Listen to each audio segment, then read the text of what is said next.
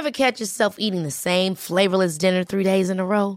Dreaming of something better? Well, HelloFresh is your guilt-free dream come true, baby. It's me, Kiki Palmer. Let's wake up those taste buds with hot, juicy pecan-crusted chicken or garlic butter shrimp scampi. Mm. Hello Fresh. Stop dreaming of all the delicious possibilities and dig in at HelloFresh.com. Let's get this dinner party started.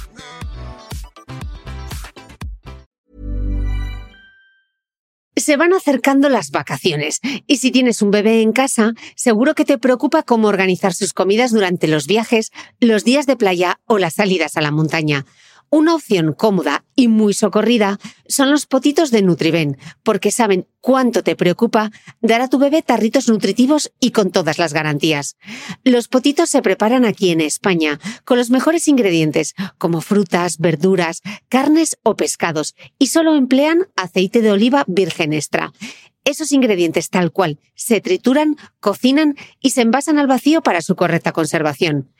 Y ya sabes que igual de importantes son los ingredientes que lleva un alimento como los que no lleva. Los potitos de Nutriben son tarritos que no contienen sal, azúcares añadidos, almidón, colorantes, conservantes, gluten o aceite de palma. Recuerda que los únicos potitos son de Nutriben. Gracias a Nutriben y a su marca Potitos por apoyar los buenos contenidos en este podcast.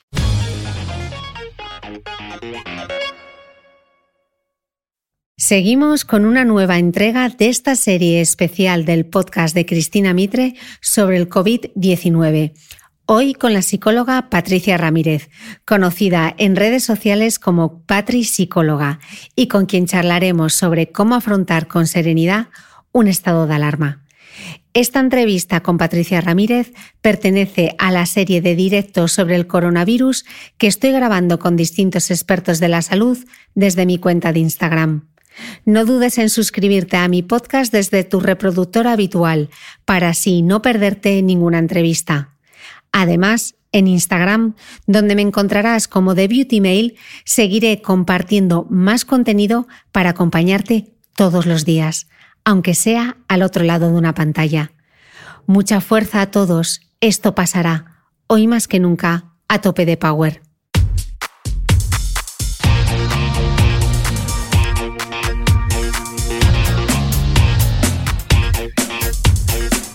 Hola, soy Cristina Mitre, periodista y autora del blog de Beauty Mail. Bienvenidos a mi podcast, donde todas las semanas charlaré con los mejores expertos de la cosmética, la nutrición, el fitness y el bienestar, para que te sientas bien y te veas mejor.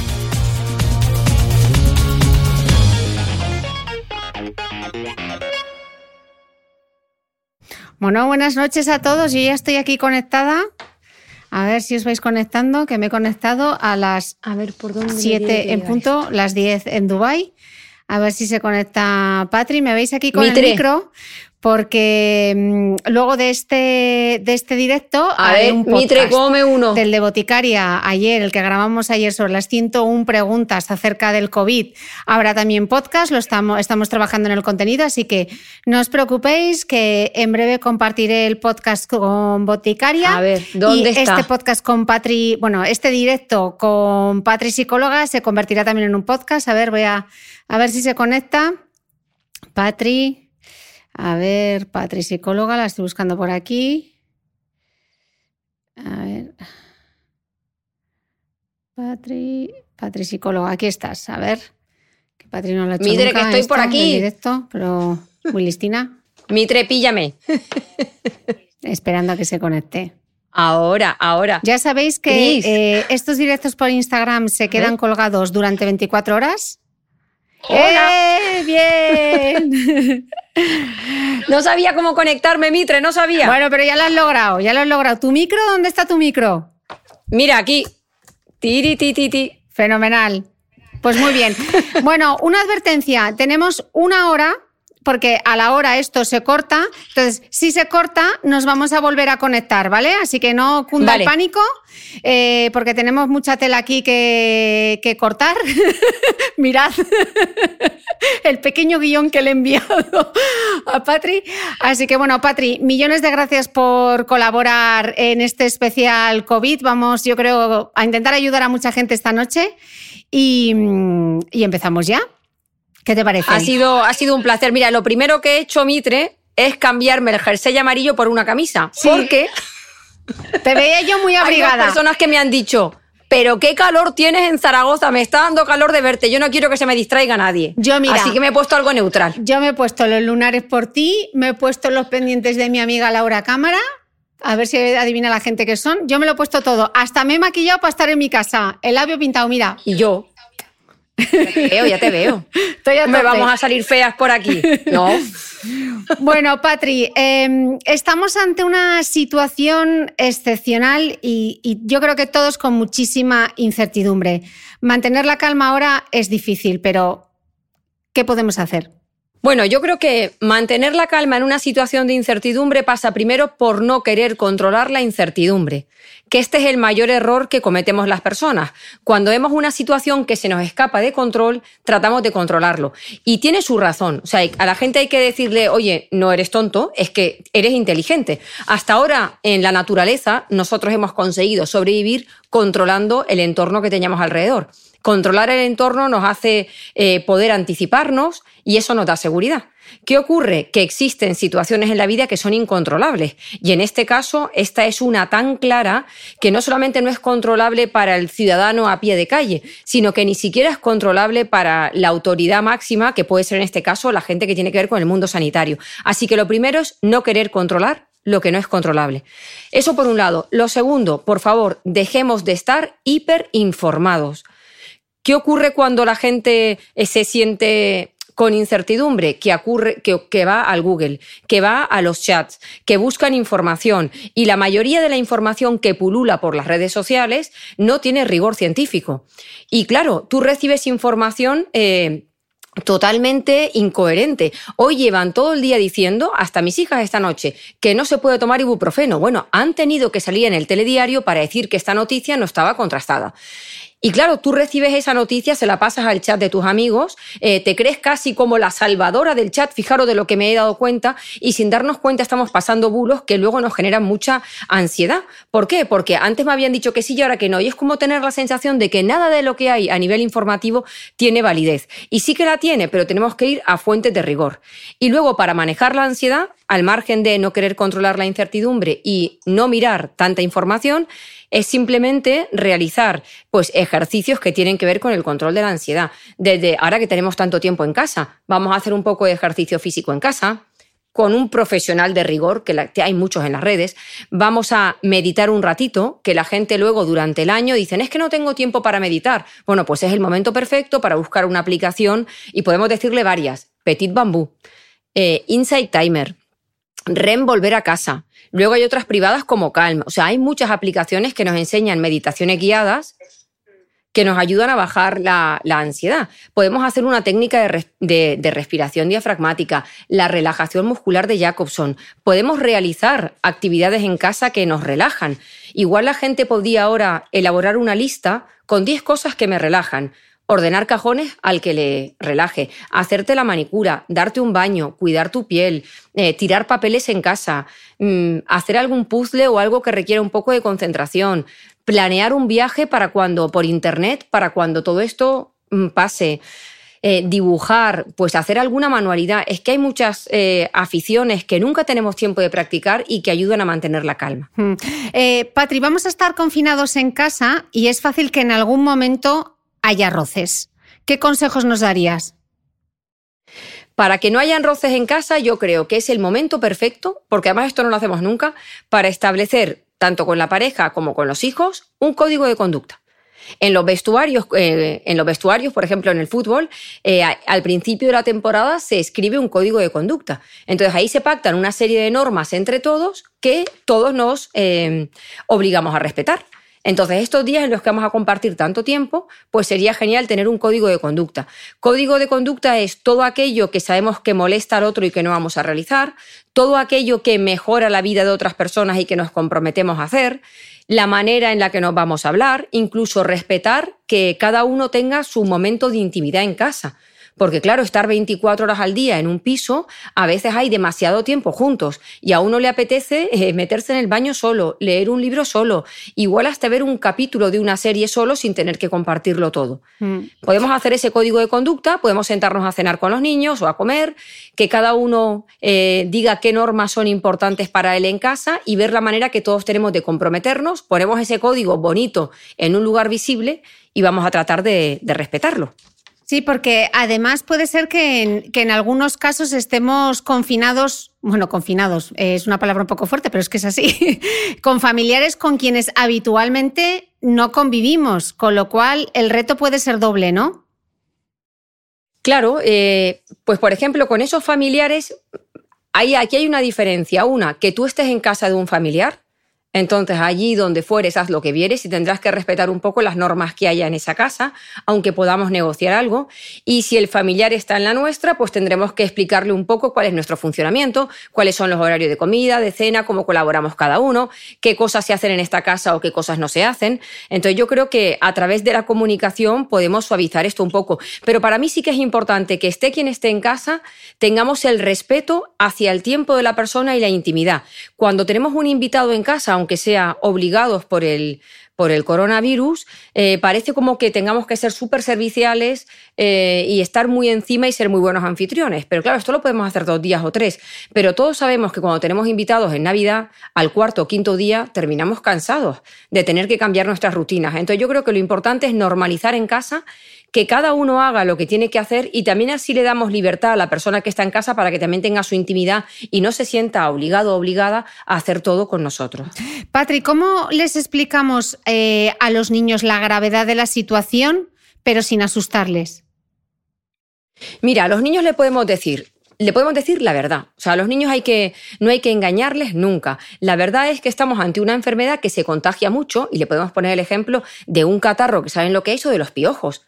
Cuando un niño en el cole tiene piojos, eh, vuelve a casa y me parece que al día siguiente no suele ir hasta que un poco se le limpia la cabeza. ¿Por qué? Por no contagiar a otro niño. ¿El otro niño se va a morir de los piojos? No, pero va a hacer que contagie a otro y que al final la plaga en clase sea mayor. O sea, hay que ponerles un ejemplo para que entiendan que las cosas se van pegando, se pegan, se contagian y hace que el problema sea mayor aunque no sea algo peligroso. Pero sí le tenemos que decir que igual que hay enfermedades que en los niños son muy leves, pues para los mayores pueden ser muy importantes y que por eso en este caso no vamos a visitar a los abuelos, no porque los dejamos solos, simplemente porque los estamos protegiendo de poder pegarles una enfermedad que para nosotros igual no significa mucho, pero que para una persona mayor sí puede ser importante. Y aquí es importante también educarles en valores, decirles que cuando la ley o el gobierno o los mayores eh, ponen una serie de normas, aunque nos pueda parecer que nosotros estamos sanos y que no tendríamos por qué cumplirlas, ¿vale? Que eso es un poco la idea de mucha gente, vamos a respetarlo para que todo el mundo nos comportemos igual y podamos ayudarnos entre todos. Y yo creo que si a los niños además les enseñamos los vídeos de la gente aplaudiendo, de los vídeos en los que hay el hashtag de yo me quedo en casa, eh, yo creo que les, les fomentamos lo que es el sentimiento de pertenencia. Y yo creo que en este momento lo estamos desarrollando todos, el sentimiento de pertenencia, de yo me siento parte de este grupo, que somos millones de personas en España, que estamos tratando de hacer las cosas bien. Me siento parte del sacrificio y del esfuerzo que están haciendo los sanitarios, del que están haciendo los cajeros y las cajeras en los supermercados y, cuando vayamos, por ejemplo, eh, bueno, si no nos queda más remedio que llevarnos al niño al súper, eh, enseñémosle a dar las gracias a la señora que nos está atendiendo en la caja. Gracias por el esfuerzo que estás haciendo. ¿Vale? Para que ellos desarrollen también este sentimiento de pertenencia. Mm. ¿Y con los adolescentes, Patri?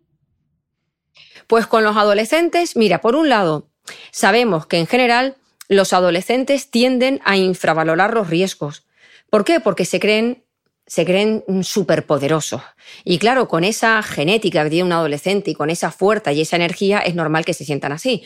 Suelen infravalorar el riesgo y el peligro con la conducta de fumar, eh, con no prevenir eh, conductas sexuales, no utilizar prevención o con el consumo de alcohol. Ellos creen que a ellos nunca les va a pasar nada, pero no es así. Puede ser que contagien aunque ellos no sufran las consecuencias. Entonces, a mí me parece que, es bonito eh, pues educarlos en la responsabilidad. Primero pasa por hablar y, hay que explicarlos. hay que decirles, tú no sales porque no puedes salir. Eso yo creo que es el último paso. La idea primero es hablar con ellos, eh, contarle que aunque tú no estés contagiado, puede que sí, y estés asintomático, si sales a la calle, te vas a juntar con un grupo de amigos que vienen de tener unos padres que han estado en contacto en el trabajo con otra gente y que no sabemos por dónde va a venir el foco.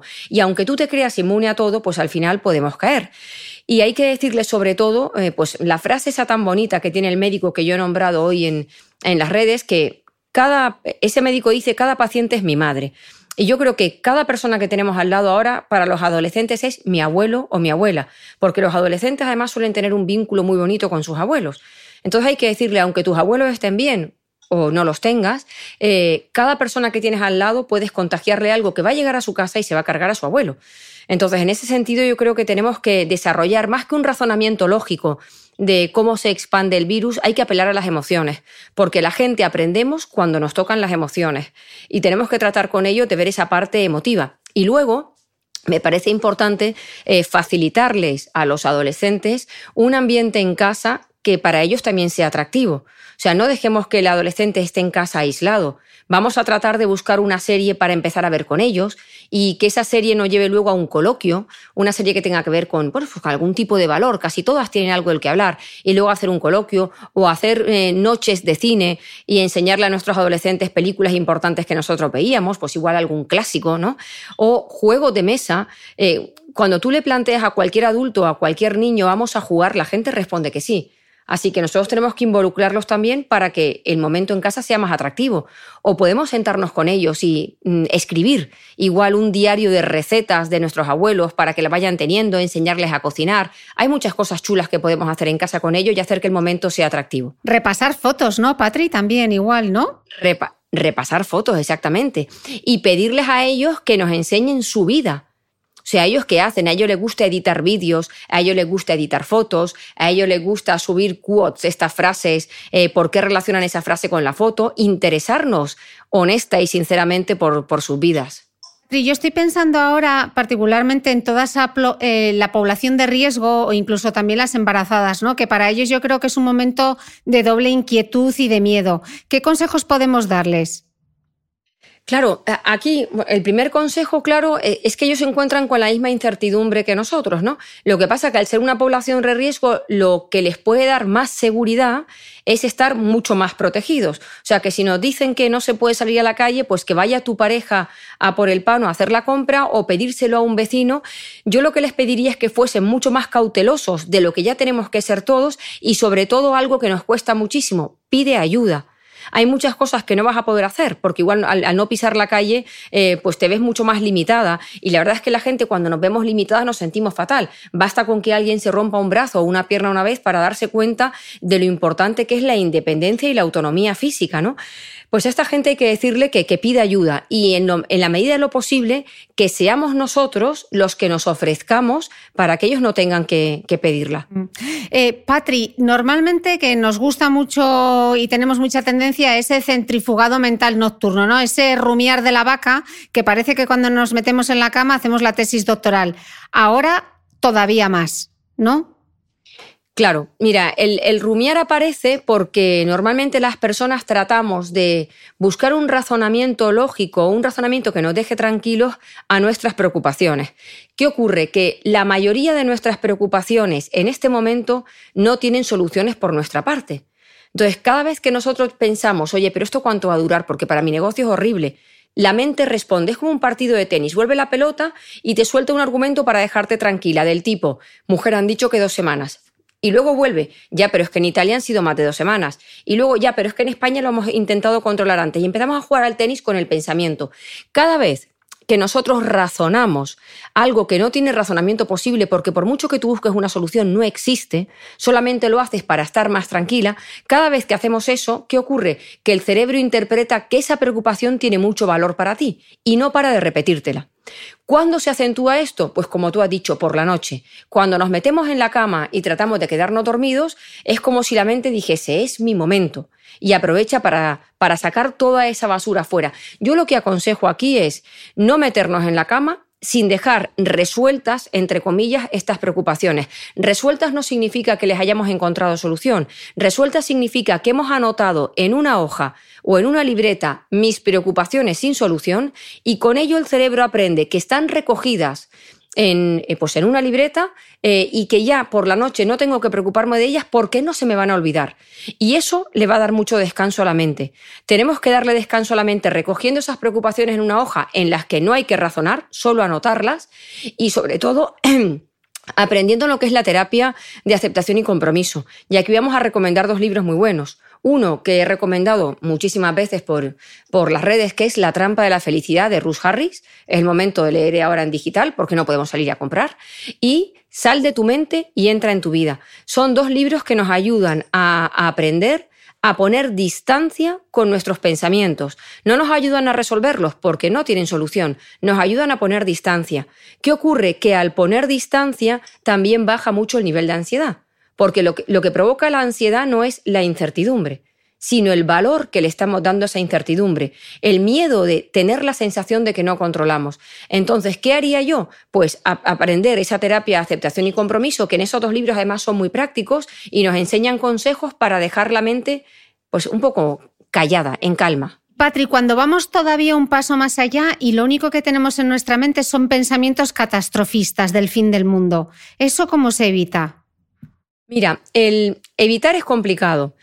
Los pensamientos catastrofistas normalmente son fruto de anticiparnos a situaciones que no sabemos si van a ocurrir, pero que queremos tratar otra vez de controlarlas por si acaso ocurren. Entonces, la misma facilidad que tenemos para anticipar lo malo, también tenemos para anticipar no lo bueno, pero algo neutro. Hemos comprobado que cuando nosotros anticipamos, que realmente es como un ejercicio de visualización, ¿no? De imaginarnos en el futuro con una quiebra económica, que alguno de nosotros se contagia y no puede, y, bueno, y no llega a tiempo al hospital o los hospitales están saturados. Cuando nosotros anticipamos eso, estamos visualizando. Y cuando el cerebro visualiza, eh, interpreta esas imágenes y esos pensamientos como si fuesen una realidad. El cerebro no piensa que tú estás fantaseando con un futuro hostil, porque le parecería una actividad tan tonta que, no lo, que lo interpreta como una verdad.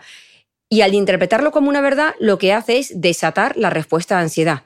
¿Vale? Una actividad tonta lo digo porque el cerebro no entiende que tú estés perdiendo el tiempo en estar pensando en algo que seguramente no va a ocurrir y que te está generando malestar. Es como, es como un, ¿sabes? Como algo incoherente. Bueno, pues la misma capacidad que tenemos para anticipar lo malo, también tenemos el placer anticipatorio. Se trata de visualizar un futuro no súper positivo, de esto vamos a salir, esto no me va a afectar, no, un futuro relajante, como que esto va a ser algo temporal, ¿Vale? Eso es importante. Esto va a ser algo temporal. La idea de temporalidad nos relaja. De hecho, gran parte de las personas positivas se diferencian de las negativas en que el positivo suele siempre interpretar una mala racha como algo temporal y algo de lo que va a salir, mientras que el negativo siempre piensa que esto es el fin del mundo y que no tendré forma de salir de esto. Entonces pensemos que esto es algo temporal y visualicemos un futuro relajante, en el que nos vamos a ayudar entre todos, en el que buscaremos la manera de reinventarnos y salir de aquí, en el que podremos transformar nuestra forma de trabajar. ¿Vale? De otra manera que nos ayude a, sobrevivir de esta situación. Mm. ¿Y qué hacemos, Patri, si vivimos eh, con un hipocondriaco o una hipocondriaca? Mira, seguimos con un hipocondriaco y una hipocondriaca, no le vamos a hacer caso que me perdonen los hipocondríacos e hipocondríacas, pero cuanto más tratas de razonar con un hipocondríaco, peor se lo pones. Y todo es por lo que decíamos antes, cuando tú razonas con un pensamiento que no tiene solución, lo único que haces es incrementar el valor. El hipocondríaco quiere tener la certeza eh, de que no se va a contagiar y que, y que si se contagia tiene alguna solución, pero no la tenemos. Entonces, cada vez que tú razonas con él o le permites mirar en Google o te dice, mira lo que he leído en Google, mira lo que he leído por aquí y tú le prestas atención, lo que hacemos es reforzar su comportamiento. Entonces, al hipocondríaco, cartucho, cartucho que no te escucho. Si es una persona adulta, no vas a poder controlar su comportamiento. Le podremos decir que todo lo que hace le perjudica y lo sabe. Y lo sabe porque si ha estado alguna vez en un psicólogo o ha leído algo sobre el tema, sabe que buscar información le perjudica. Entonces habrá que decirle, mira, tú busca lo que quieras, pero por favor conmigo no cuentes. No me hables del coronavirus, no me enseñes una noticia nueva, no me pases información por WhatsApp, no me saques el tema, no quieras razonar conmigo, no quieras que te deje tranquilo. El hipocondriaco tiene que aprender a convivir con la ansiedad que le supone esta noticia. Puede realizar ejercicios que gestionen su estado físico, como decíamos antes, el ejercicio físico, la meditación, eh, buscar entretenerse con alguna otra cosa. Pero no podemos sentarnos a hablar con él para dejarlo tranquilo porque eso es lo que busca. Y cada vez que tú relajas a un hipocondríaco, dándole información o diciéndole, mujer, no te preocupes por esto, ya verás, al final esto pasará, él, lo que, él o ella lo que hacen es buscar más información eh, para volver otra vez a preocuparse. Mm. Y Patrick, ¿qué ocurre con estas personas que, normalmente ya tienen ansiedad y en un momento así, pues eh, eh, se encuentran mucho peor? ¿Qué pueden hacer? Bueno, pues primero otra vez pensar que se encuentran peor no porque haya pasado algo distinto, algo distinto relacionado con su ansiedad, sino porque este, yo creo que normaliza el pensar que esto ansiedad nos puede generar a todos. O sea, me encuentro más nervioso porque también está todo el mundo más nervioso. Así que si, si tú y yo, por ejemplo, tenemos un nivel de ansiedad diario de 2 o 3 en una escala del 0 al 10 y una persona con ansiedad lo tiene en 7, a todos nos ha subido, por ejemplo, dos puntos. Tú y yo igual estamos en cuatro y todavía no lo eh, acusamos, pero claro, a un ansioso que pase del 7 al 9 es mucho. Entonces ahí lo que tiene que hacer es seguir aplicando las mismas rutinas que tenía para su propia ansiedad y pensar que este incremento no es porque él o ella estén dejando de hacer algo respecto a su trastorno de ansiedad, sino porque a todos nos ha elevado la ansiedad vivir una situación de incertidumbre en la que hasta ayer no teníamos tampoco las directrices claras de lo que iba a pasar. Yo creo, Cristina, que ayer con la comparecencia del presidente y las medidas esta de, del estado de alarma y que nos digan qué va a estar abierto y qué no, qué podemos hacer y qué no, yo creo que nos ha debido dejar bastante tranquilos, aunque suponga estar eh, retenidos entre comillas. Pero ahora sabemos lo que tenemos que hacer y eso creo que nos da tranquilidad. Sí. Y Patri, ¿cómo se puede, si es que se puede, hacer cambiar de opinión a los negacionistas? ¿Por, ¿por qué esa gente actúa así? Mira, yo creo que los negacionistas eh, pasa como cuando se quieren creer un artículo sobre los beneficios de la cerveza o del alcohol. Necesitan eh, creer la parte positiva eh, de algo, como por ejemplo que ellos no están contagiados o que en su ciudad todavía no hay un número alto de infectados, se quedan con la parte positiva de la noticia porque es la manera de seguir haciendo lo que les apetece sin sentir culpabilidad. Lo que no se dan cuenta es que hay muchos, eh, hay un número de casos enorme que no están contabilizados porque la gente se queda en casa igual ya no hacen las pruebas y que al final esto puede generar un, un efecto dominó. Esta gente argumentando imposible. Yo creo que lo mejor es aceptar su parte. Oye, igual tienes razón en que no es tan importante, pero como nos han dicho esto, tenemos que cumplir la ley. O sea, hay muchas veces en que no estamos a favor de la ley. Tú puedes tener un coche con una cilindrada increíble, con muchos sistemas de seguridad y pensar que puedes ir a 200 por la autovía, pero no puedes. Igual podrías porque tu coche te lo permite, pero como convives con mucha otra gente que va a un ritmo distinto y que puedes causar un accidente a otras personas, pues no lo puedes hacer, porque la ley dice que no lo puedes hacer. Entonces, lo peor que podemos hacer con esta gente es sentarnos a argumentar, porque van a, tener un montón de argumentos para contrarrestar lo que es obvio que nos han dicho que no podemos salir. Entonces es mejor decirles, mira, acepto eh, tu parte de no verlo tan importante, pero digas lo que digas, tenemos que cumplir con esto. Y sobre todo apelar otra vez a la parte emocional. ¿Vale? Voy a creerte en que esto no es tan importante, pero imagina que fuese lo contrario. E imagina que si es lo contrario, pudieses contagiar a tu madre. Y que por lo que sea tu madre se le complica y no pasa de esto. O sea, ¿queremos cargar con esa responsabilidad? Ahí tenemos que volver a apelar a la parte emocional, aunque suene a chantaje emocional. Pero es que si no tocamos a la parte de las emociones, esta gente va a seguir razonando en su dirección y tiene tan argumentada su parte que es muy difícil romper y convencerle con otros argumentos. Y lo mismo aplica para mm, toda esa gente que no quiere colaborar o no cumple con las medidas ¿no? de prevención. Exactamente. O sea, la gente que no quiere colaborar, eh, pues volvemos otra vez a lo mismo. O sea, en este país hay una pila de irresponsables, los hay, que son aquellos que, pues como te decía antes, que conducen a 160 por la autovía o que se toman dos copas de alcohol y se montan en el coche porque cree que controlan. O sea, irresponsables en España y en todos los países los ha habido toda la vida. Entonces, como a esta gente el razonamiento y el civismo no les vale, eh, pues solamente les vale que alguien se los encuentre por la calle, le ponga una multa y lo mande para su casa, porque difícilmente eh, van a poder cambiar. ¿Sabes cuándo cambian? Cuando tienen el problema encima. Cuando con un coche a 150 han tenido un accidente y se han quedado en silla de ruedas o le han causado un daño a otra persona. Entonces cuando esta gente reacciona. Y a mí eso me da mucha pena Y en este caso no queda más remedio que, pues que, pues como ha ocurrido ahora, pues que la gente desde el piso le diga, por favor, puedes meterte en tu casa y ayudarnos, o que la policía los pare. Yo creo que como ciudadanos, si nos encontramos con algo así, más que regañar, como yo he visto hoy en redes que la gente salía a gritar desde los balcones, eh, desgraciados, iros para casa. Cuando tú haces eso, la gente se siente atacada y al sentirse atacada lo que hace es defenderse. Entonces tampoco funciona. En ese caso, decir, oye, por favor, podríais meteros en casa, podríais meteros en el coche, podríais volver a vuestra casa, vamos a hacerlo entre todos, como apelar al sentimiento de pertenencia y que ellos se sientan responsables de poder ayudar. Porque cuando atacamos, conseguimos poco. Ever catch yourself eating the same flavorless dinner three days in a row? Dreaming of something better? Well, HelloFresh is your guilt-free dream come true, baby. It's me, Kiki Palmer. Let's wake up those taste buds with hot, juicy pecan-crusted chicken or garlic butter shrimp scampi. Mm. Hello Fresh. Stop dreaming of all the delicious possibilities and dig in at HelloFresh.com. Let's get this dinner party started.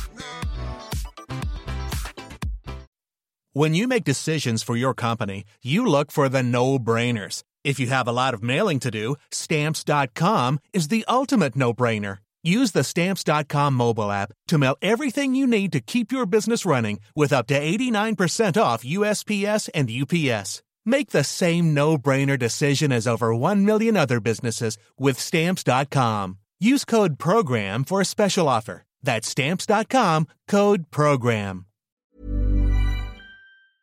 ¿Sabías que los bebés son capaces de autorregularse y comer lo que necesitan?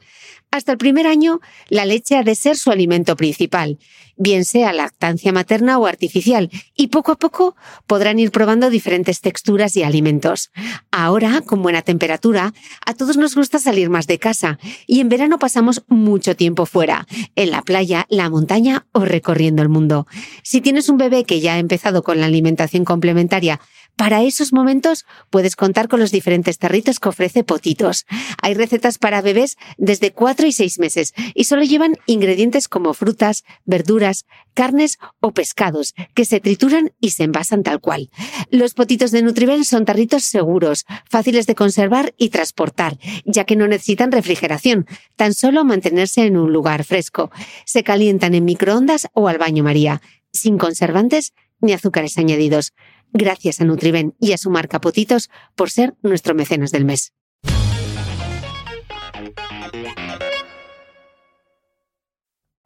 Y mm, quiero preguntarte, Patri, porque pese a que hemos estado viendo lo que pasaba en Italia, creo que la gente, mucha gente no ha sido consciente de, la gravedad de la situación y se lo ha tomado incluso como, bueno, pues como unas mini vacaciones, ¿no? ¿Hay algún mecanismo psicológico que explique esta actitud o es simplemente estupidez? Eh, en gran parte yo creo que es irresponsabilidad, pero fíjate que yo creo que la gente que, por ejemplo, ha salido de Madrid y se ha ido a una segunda residencia, a la playa, seguramente lo han hecho porque tenían el firme convencimiento de que no estaban eh, infectados. Entonces han debido pensar, ¿qué más da si nosotros, porque se, verían en buen estado de salud? Lo que pasa que es que a veces, pues eh, esto puede ser asintomático, como puede ser en los niños, y, es una falta de, responsabilidad. Pero yo creo que lo han hecho desde la parte benevolente. No creo que tuviesen la intención de decir, o que pensaran, a mí esto me da igual, yo me voy para allá, a mí que me... No, no creo que tuviesen esa idea. Yo creo que la idea es, yo me encuentro sano, ¿qué más da que esté en Madrid, que esté en mi casa de la playa y allí voy y me relajo? Pero si las autoridades nos están diciendo quédate, es por algo, es por algo. Y tenemos que hacerlo aunque en nuestra cabeza no entre el, por qué es por algo, porque no siempre con el argumento que se da los que nos dirigen podemos convencer a, a, tantos millones de personas. Patri, estoy pensando también en todos esos cuidadores de personas dependientes que estos días no van a tener ni un minuto de alivio. Eh, ¿Qué les aconsejarías? Bueno, mira, por un lado, el, cansancio físico nos hace también disminuir el rendimiento. Y ya no solamente es el cansancio físico, es el cansancio emocional. Verte superado en un supermercado, como vi yo el otro día a, la cajera que nos estaba atendiendo, ¿no? Que la pobre ya decía, es que no entiendo nada, es que no entiendo nada, es que esto no lo he visto en mi vida. O cuando estás trabajando en un supermercado, verte superado tiene mucho desgaste emocional. Entonces, esta gente tiene que buscar la manera de que el descanso que tengan sea un descanso de calidad, que entre todos les podamos ayudar. Pues, por ejemplo, si eres pareja de un enfermero, eh, que cuando llegue a casa facilitarle un poco para que pueda dormir y que pueda eh, a través del sueño recuperar, porque el sueño, eh, el sueño de calidad es la mejor manera de que las funciones cognitivas vuelvan a funcionar bien otra vez. Y las funciones cognitivas son la capacidad de atención, la concentración, la toma de decisiones. En este momento no podemos más que darles apoyo de facilitarles el sueño, tenerles la comida preparada, hablarles para que se puedan desahogar, no para darles soluciones sino para dejar que se desahoguen en casa y facilitarles mucho su labor. Y por supuesto hacerles caso. Cuando nos dicen quedaros si tenéis síntomas leves en casa, quedémonos en casa. Si nos dicen que nos quedemos en casa por echar una mano, o sea, hagamos lo que nos están pidiendo que hagamos, simplemente eso. Patria, hay mucha gente española que nos sigue a ti y a mí y que está en, zonas muy dispares del mundo, ¿no? Y, yo particularmente que estoy en Dubái, pues no puedo quitarme de la cabeza de, de, ver todo lo que está pasando con cierta inquietud mientras estoy en un país que todo es como ver un tsunami a lo lejos que va a llegar esa ola que como que te va a engullir, ¿no? ¿Qué consejos darías para toda esa gente que está en una situación parecida? La preocupación de que esto te llegue a ti a Dubái o que llegue a otros países. No es doble, preocupación doble porque eres consciente de lo que está pasando en Europa cuando ves que aquí parece todo, de parece todo una falsa normalidad, ¿no? Claro, hombre, yo creo que, yo creo que por un lado, eh, a los que estáis fuera, eh, tenéis que tratar de mantener el contacto tecnológico a diario, porque eso va a dar mucha tranquilidad. Saber cómo están vuestros seres queridos, eh, estar al día de las noticias de lo que pasa, ¿no? Estar informados con lo que pasa aquí, pero sobre todo el contacto a través de la tecnología con los padres, con los abuelos, sobrinos, con todo el mundo y que os vayan relatando. Y porque además, en este momento, al estar aquí confinados, tener contacto con la gente que está fuera también es un, es un alivio. Y por otro lado, hay que mantener la esperanza. Yo creo que no en todos los países tiene que desarrollarse por igual. O porque el contacto en un principio con los países más infectados haya sido menor, o por el motivo que sea. Entonces yo mantendría la esperanza y dejaría que las cosas fluyeran hasta que llegase, hasta que llegase el momento. Vale. Patri, la pregunta súper importante. ¿Se puede estar en pijama en casa estos días? no. De esto hemos hablado mucho en el podcast. Ni la camiseta de promocional. nada, nada de eso, nada de eso. Mira, eh, primero, es una falta de higiene. Si tú te pones el pijama para dormir y luego te levantas con el pijama, desayunas, preparas la comida, te sientas en la tele, te pones a leer y casi que haces jardinería en casa con el pijama, es una guarrada. ¿Vale? Entonces el pijama es para dormir. Y luego, es, los pijamas, pues ya sabemos cómo son. Ir en salto de cama todo el día en casa no, porque vamos a pasar frío, pero en sí el, pijama es como algo un poco eh, de dejado, ¿no? Y el, el, pijama suena como a noche o a enfermedad. Entonces, ver a, la gente que tienes alrededor en pijama en casa es muy deprimente, incluso para uno mismo. Estar en pijama es como la sensación de estoy enfermo, de estoy aquí confinado. No hay que estar de punta en blanco en casa ni con una ropa que sea incómoda. Hay ropa muy mona y muy cómoda para estar dentro de casa. Y yo creo que por un lado tú te sientes mejor porque estás arreglado y por otro lado también hace sentir mejor a las otras personas. Yo en mi casa tengo, yo digo prohibido entre comillas, pero podría quitar las comillas. La verdad, mira, yo prohíbo pocas cosas, pero en mi casa está prohibido que se levanten de la cama, todavía en el desayuno vale, pero sentarse a comer con pijama, vamos, no, no doy de comer. No, no les pongo la comida. No, no, no, no, no. O sea, me parece como, me parece como un signo de dejadez. Y claro, la gente dirá, pero estoy comodísimo, claro. Pues ponte un pantalón cómodo para estar en casa, una camiseta moda, mona, una sudadera. Si se puede estar mono de muchas maneras, ya está la mosca. Eh, Patri, hablando de la comida, hay quien estos días va a aplacar un poco la ansiedad con la comida. Eh, ¿Alguna estrategia? Vale, eso es muy importante. ¿Por qué aplacamos la, la comida eh, con la comida? Porque la ansiedad normalmente nos genera ese estado de malestar y cuando tú comes, eh, claro, cuando a ti te da ansiedad no comes un kilo de acelgas, comes galletas, comes donuts, comes todo lo que boticaria dice que no hay que comer. Y además todo eso, aparte de ser un, mala, un mal alimento que no tiene ni nombre de alimento, pues nos va a engordar, ¿no? O sea, el aburrimiento, muchos opositores te dicen que cuando están aburridos les da por picar y por comer. Entonces yo creo que es el momento justo para todo lo contrario. Igual que la gente dice que durante el año no tiene tiempo para la actividad física, a veces tampoco tienen tiempo para aprender a comer. O sea, que es el momento para aprender a cocinar de forma distinta. El hecho de que tú tengas tiempo para cocinar y ahora que tenemos más tiempo en casa, pues cocinar alimentos frescos, buscar nuevas recetas, no comprar nada eh, de lo que está prohibido por la boticaria o por Carlos Ríos, ¿vale? Todo eso lo tenemos fuera y vamos a tratar de elaborar un menú eh, para casa, que vamos a comer lunes, martes, miércoles, jueves, viernes, sábado y domingo, incluido también las cenas. Vamos a ordenarnos con ese menú, vamos a facilitarnos comer cosas saludables, vamos a dejar la piña cortada en la nevera, el melón cortado en la nevera en trocitos para que también a los niños les sea más fácil servirse en lugar de tirar de galletas. Vamos luego a aprender a comer con serenidad. Vamos a poner la mesa bonita. Vamos a poner una cantidad pequeña en el plato, vamos a poner unas velas, eh, vamos a depositar los cubiertos cuando estemos eh, masticando, o sea, tú no estés masticando y estés pinchando para meterte el siguiente trozo en la boca. Vamos a ser respetuosos y amables con la, con la comida, que ponemos la bandeja de croquetas y nos lanzamos a las croquetas como si no hubiera un mañana. ¿Vale? Vamos a tratar de utilizar una serie de pautas, vamos a aprender a saborear, eh, vamos a hablar mientras estamos comiendo con la familia, o sea, vamos a incluir una serie de hábitos nuevos que nos ayuden a cambiar nuestra filosofía respecto a la, manera de comer.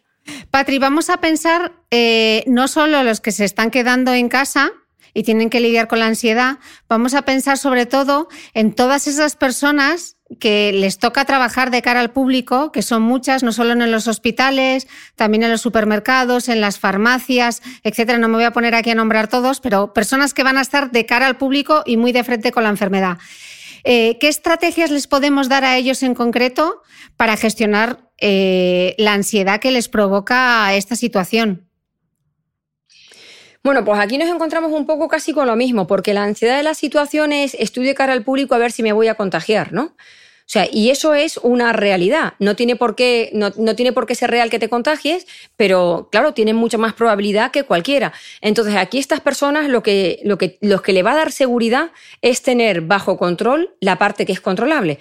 Y la parte que es controlable es lo que nos, las medidas que nos han dado relacionadas con, eh, para evitar el contagio, ¿no? La distancia a un metro y medio de la caja, eh, las eh, en los supermercados nos están pidiendo que paguemos con tarjeta en lugar de con dinero para para no manosear el dinero, el que tengamos en cualquier sitio el gel este desinfectante para las manos, eh, pues no tocarnos, o sea, todo aquello que puedan realizar.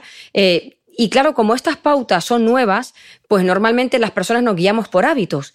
Y aquel que lleva trabajando 10 años en una caja eh, o 10 años en un hospital o, donde sea, o en una farmacia, pues tiene el hábito de que llega una persona conocida, igual le toca en el hombro y le saluda, o se acerca, o le puede dar dos besos. Entonces, para cambiar el hábito vamos a tener una señal visual.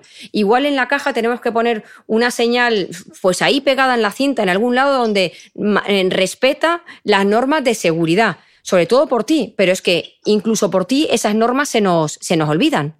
Y sus familias, Patri, porque me imagino que para muchos habrá como una mezcla de orgullo por el trabajo que están desarrollando, pero también el miedo de que, del contagio, ¿no? Claro, a las familias hay que, exactamente, las, familias tenemos que estar para ayudar en lo que podamos, como decíamos antes, para facilitarles un, un, poco la vida y para permitir que cuando lleguen a casa se puedan desahogar, porque deben estar además bloqueados y totalmente saturados. Pero para animarles y decirles que están haciendo lo correcto, que nos sentimos súper orgullosos de todos, eh, para transmitirles los ánimos que pueda mandar la familia, pero en cuanto a la seguridad poco podemos hacer. Eh, podemos hacer lo mismo que, tienen que hacer ellos, pero poquito más. Es que no podemos hacer mucho más por ellos.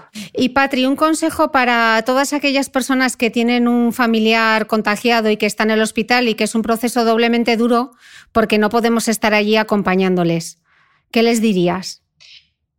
Bueno, yo les diría que facilitasen el contacto como fuese a través de la tecnología.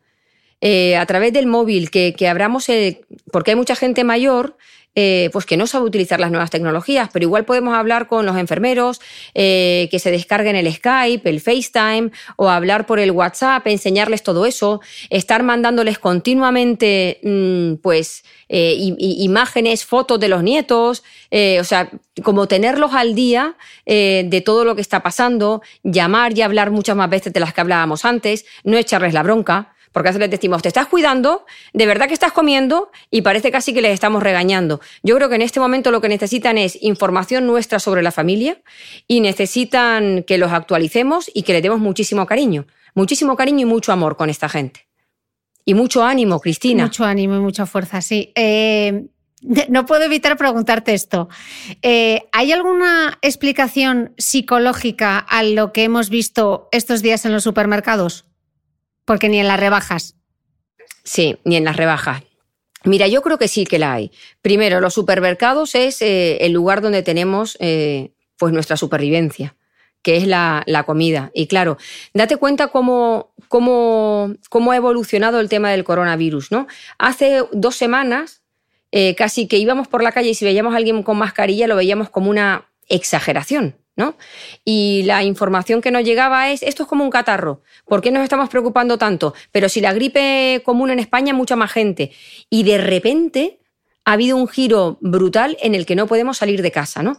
Entonces yo creo que la gente tiene como esa sensación de incoherencia. De esto no era nada peligroso y ahora nos quedamos en casa y nos están diciendo que la comida no nos va a faltar. Pero claro, eh, no sé si le damos credibilidad del todo. Entonces la gente lo que hace es reunir eh, y tener un acopio de aquello que cree que va a ser vital, que esto es lo que tiene que ver con la limpieza y con, y con la alimentación. Y han ido a los supermercados, a pesar de que, por ejemplo, en Mercadona han dicho que no va a faltar nada, a pesar de eso la gente va y quiere sentirse segura. Y eso es lo que está pasando, ¿no? Es, un, es, una sensación de sentirte seguro teniendo en casa alimentos. Cuando vemos películas sobre que hay que hacer un búnker en casa, que va a llegar la Tercera Guerra Mundial, ¿de qué llenamos el búnker? El búnker lo llenamos no de música, de comida. Entonces, la idea esta de que estamos en una situación límite nos lleva a meter en casa comida al límite. ¿Pero el papel higiénico? Lo del papel higiénico, fíjate, a mí me dijeron que todo empezó con el vídeo este de uno que se hacía una mascarilla con papel higiénico. Y yo creo que a partir de ahí podrían decir, oye, compra papel higiénico que sirve para hacer mascarillas, aunque fuese mentira. Y el siguiente le dijo al otro, compra papel higiénico que sirve para hacer una mascarilla. Y al tercero ya dijo, compra papel higiénico que es muy importante que nos vamos a quedar sin él. Ya sabes tú lo del teléfono escacharrado. Y de una tontería que era completamente ineficaz a que nos hayamos ido diciendo, compra papel higiénico que se va a acabar. Y la gente se el papel higiénico, vamos, como si no hubiera un mañana. Pero no tiene ninguna explicación racional, no hay ninguna. No hay ningún mecanismo cognitivo, ninguna. Nada, nada, no hay nada, no hay nada, salvo que todo se originara de ahí y a través del teléfono escacharrado alguien dejara eh, de obviar la palabra mascarilla y solamente dijese compra papel higiénico, que es muy importante, y la gente se hace con el papel higiénico como si eso, como si no, como si se fuese a acabar. Oye, Patri, ¿y la gente que está en su casa, que está contagiada, eh, qué emociones les van a surgir estos días y cómo pueden gestionarla? Bueno, la, la, gente que está contagiada, imagino que si tienen, claro, si están en casa tienen una sintomatología leve. Yo creo que hay que mirarlo casi con optimismo, como yo ya lo he pasado.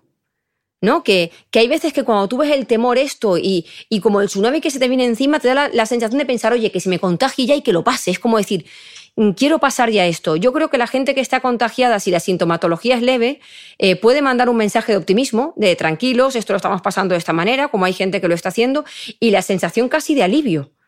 Porque muchas veces cuando tú temes lo peor y lo peor te llega, es como, bueno, pues ya está es, una sensación casi, casi de alivio. Claro, si la sintomatología se complica, la emoción va a ser la del miedo mm, y la de la ansiedad y la gente va a tener que ir a buscar mm, pues ayuda, claro. No se puede quedar en casa si la sintomatología se complica. Y Patri, ¿qué pasa con todas estas personas que van a pasar el aislamiento solas en sus casas? Pues que tenemos que tirar de todo lo que nos socializa, ¿vale? Porque estar aislado y el sentimiento de soledad de no hablar con nadie, eh, de no salir a la calle a hacer nada, de que no te dé el sol, eh, la verdad es que puede deprimirnos, deprimirnos muchísimo. Incluso la falta esa de sol en la cara eh, nos, nos, deprime. Entonces, tenemos que buscar actividades que nos socialicen, desde jugar en línea a estar en contacto a través de la tecnología eh, con nuestros amigos y con nuestros familiares, a hacer, eh, a buscar eh, pues vídeos directos de estos en los que tú te sientas en contacto con otras personas y compartas cosas por redes. ¿No? Pues todo esto que de alguna manera te permite seguir socializando, aunque sea desde, desde casa. Ok. ¿Y cómo podemos animar a, a nuestros mayores cuando no podemos estar con ellos? Pues de la misma manera que animaríamos a la gente que está en el hospital, teniéndoles un poco al día de todo lo que estamos viviendo. Los mayores normalmente suelen tener nietos o, hijos. Entonces, no hay cosa que emocione más a un abuelo que recibir noticias del nieto, mandándole vídeos, mandándole dibujos de lo que ha hecho el niño, eh, llamándolos con mucho cariño y preguntándoles cómo están, pidiéndoles si necesitan cualquier cosa y en el caso de que tengamos la seguridad de que no estamos contagiados, pues hacerles la compra, acompañarles si tienen que hacer alguna visita, pero sobre todo teniéndolos un poco al día de lo que está ocurriendo en casa. Que fíjate, igual que estamos tú y yo ahora en Dubai, pues eh, se pueden mantener muchas videoconferencias con los abuelos y, bueno, y, permitirles que estén, bueno, pues a distancia estén dentro de nuestra, dentro de nuestra casa. Patri, tú siempre has sido una gran defensora del humor como terapia. ¿Crees que el humor también es necesario en una situación así de grave? Totalmente. Mira, el humor y la risa es una respuesta antagonista con la ansiedad que es lo que estamos viviendo en este momento.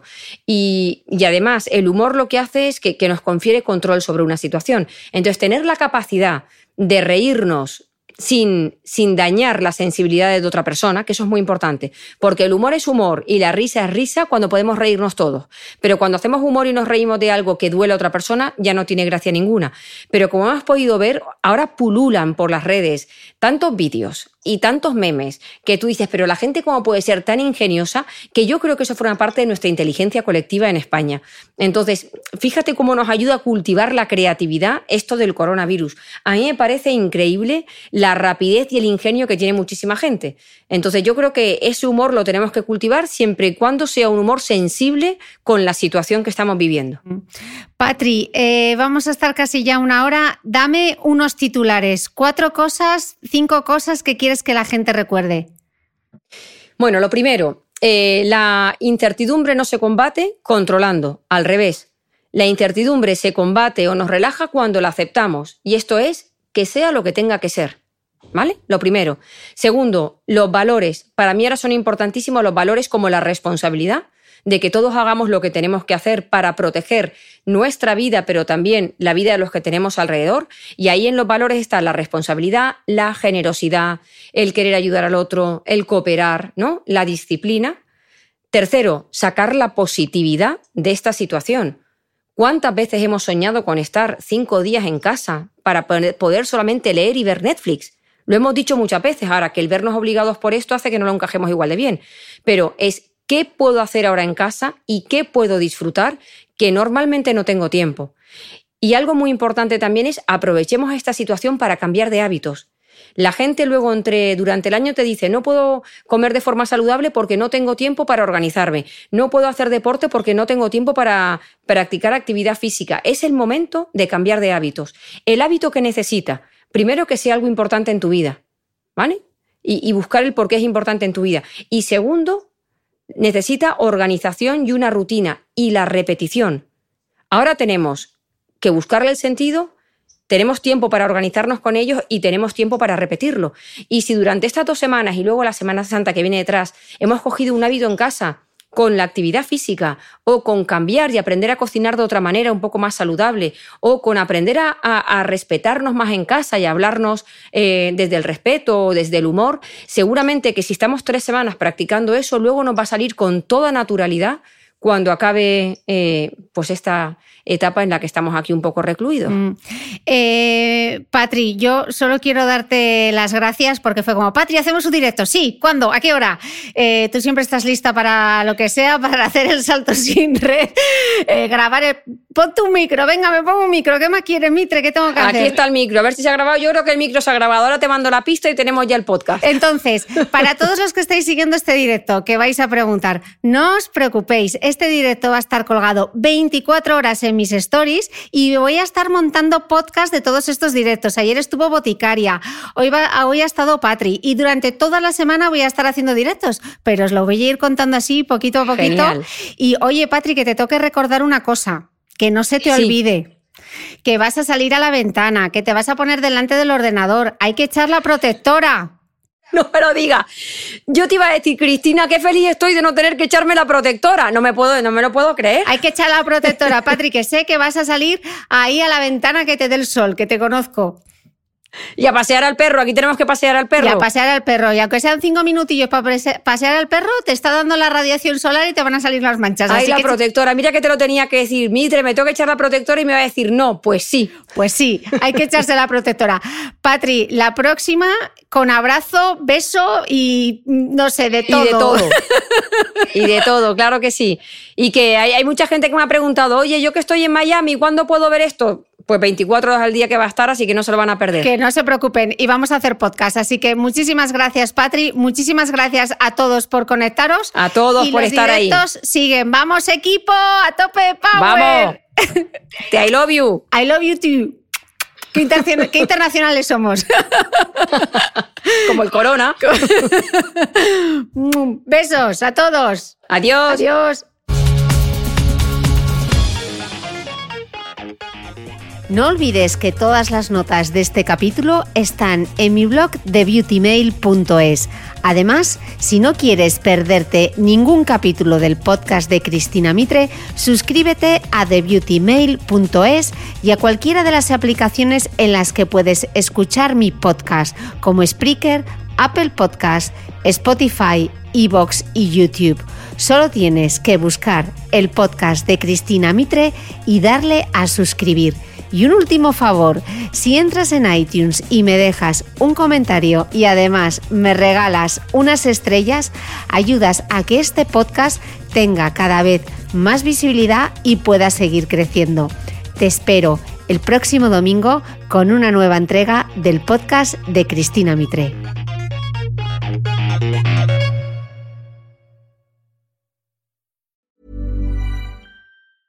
Ever catch yourself eating the same flavorless dinner three days in a row? Dreaming of something better? Well, HelloFresh is your guilt free dream come true, baby. It's me, Kiki Palmer. Let's wake up those taste buds with hot, juicy pecan crusted chicken or garlic butter shrimp scampi. Mm. Hello Fresh. Stop dreaming of all the delicious possibilities and dig in at HelloFresh.com. Let's get this dinner party started.